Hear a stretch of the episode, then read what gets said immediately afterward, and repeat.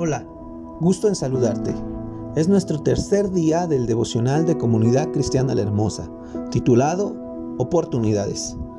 Proverbios 27 y 19 dice lo siguiente, En el agua se refleja el rostro y en el corazón se refleja la persona. Tiempo atrás estuve preso literalmente en los Estados Unidos. Ahí había una base de reglas que no eran negociables, como por ejemplo, no podías ver a los ojos a las personas fijamente. No podías sentarte en un lugar que no te correspondía.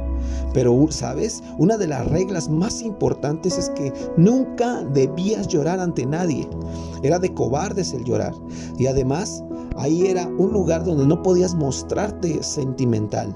Todo lo contrario, debías de verte muy rudo. Ahí conocí gente de todo tipo, de diferentes países, diferentes razas, diferentes culturas y religiones compartíamos, ¿sabes? Algo en común. Éramos gente que no había aprovechado las oportunidades. Al caer la noche, te platico que aquellos hombres que habían cometido los actos criminales que no te imaginas se escuchaban sollozar, lamentarse y en algunas ocasiones gritaban de desesperación. Te aclaro esto, solo se autorizaba hacerlo por la noche y dentro de tu celda. Esto te quiero platicar porque me hace pensar muchas cosas cuando ando por la calle. ¿Cuántas personas aparentemente son libres? Van a sus tareas cotidianas, inclusive pareciese que deciden por sí solas, aunque en realidad son prisioneros. Hay muchas formas de entrar a una prisión y te diré algunas. Por ejemplo, son prisioneras del miedo, son prisioneras de la ansiedad, prisioneros del duelo. Me refiero a una pérdida que nunca se repusieron. Prisioneros de la amargura o prisioneros de las deudas.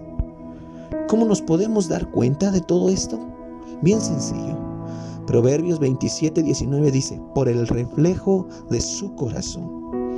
Hoy, 27 de mayo, tenemos la oportunidad de salir de esa prisión Jesús dijo, vine a proclamar libertad a los cautivos y a los presos, apertura de la cárcel. ¡Wow! Hay libertad disponible en Jesús. No tienes que habitar bajo la custodia del enemigo. En Cristo Jesús y por Cristo Jesús tenemos la libertad.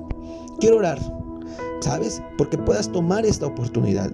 Esta oportunidad de libertad te lo dice alguien que dentro de una prisión fue libre, primero espiritual y emocional y posterior físicamente. Oramos, Padre bueno y amoroso, no quiero vivir en prisión. Quiero recibir la libertad que en tu autoridad es innegable.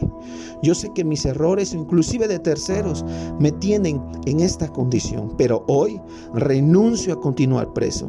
Tomo la oportunidad y no solo eso, también me comprometo a, a no volver a negociar mi libertad en el nombre de Jesús.